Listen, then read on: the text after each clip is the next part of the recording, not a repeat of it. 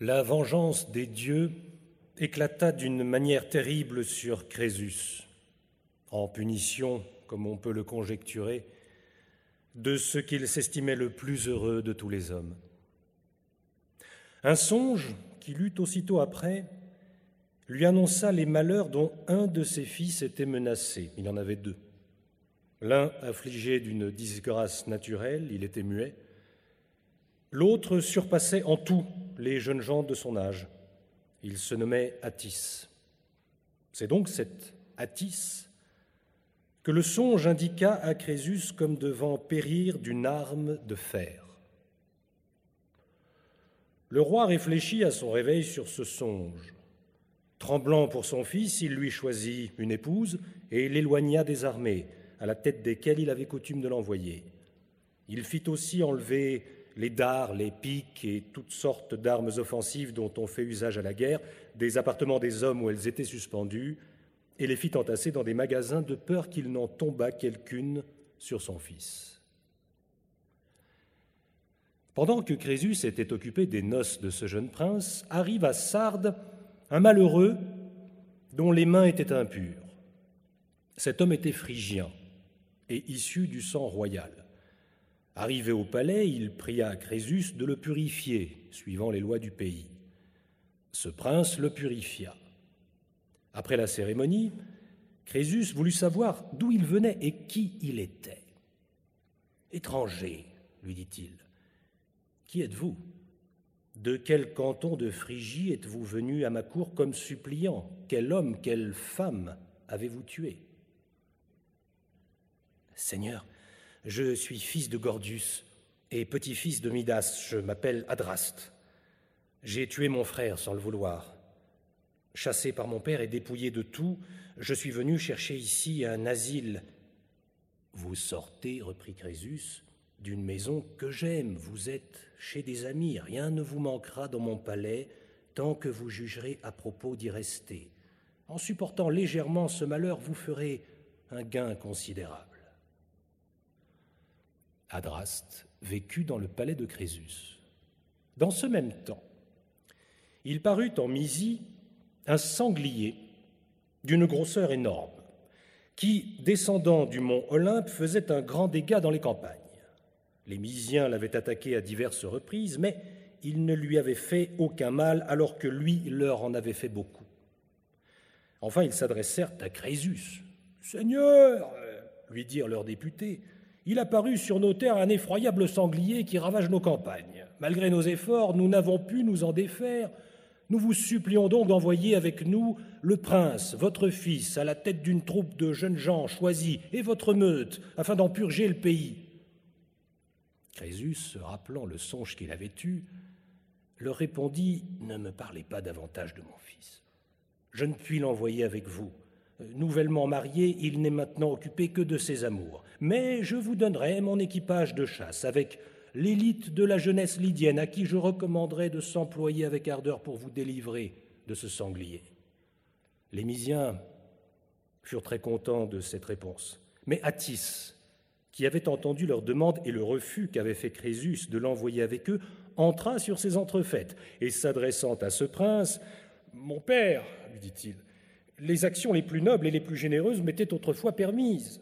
Je pouvais m'illustrer à la guerre et à la chasse, mais vous m'éloignez aujourd'hui de l'une et de l'autre, quoique vous n'ayez remarqué en moi ni lâcheté ni faiblesse. Quand j'irai à la place publique ou que j'en reviendrai, de quel œil me verra-t-on? Quelle opinion auront de moi nos concitoyens? Quelle idée en aura la jeune princesse que je viens d'épouser? À quel homme se croira-t-elle unie? Permettez-moi donc, Seigneur, d'aller à cette chasse avec les Mysiens, ou persuadez-moi par vos discours que les choses faites comme vous le voulez sont mieux.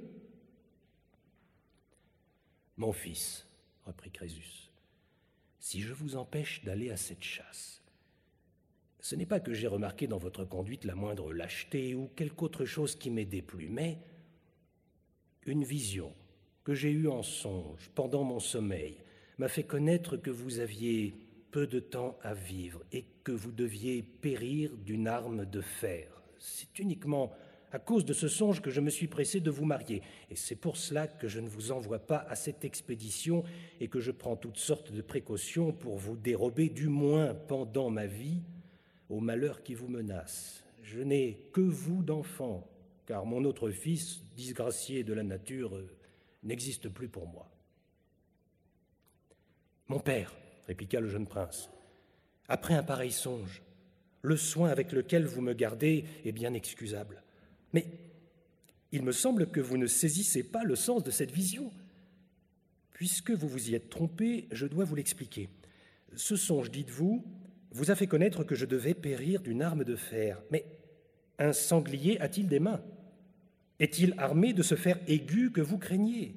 Si votre songe vous eût appris que je dusse mourir d'une défense de sanglier ou de quelque autre manière semblable, il vous faudrait faire ce que vous faites.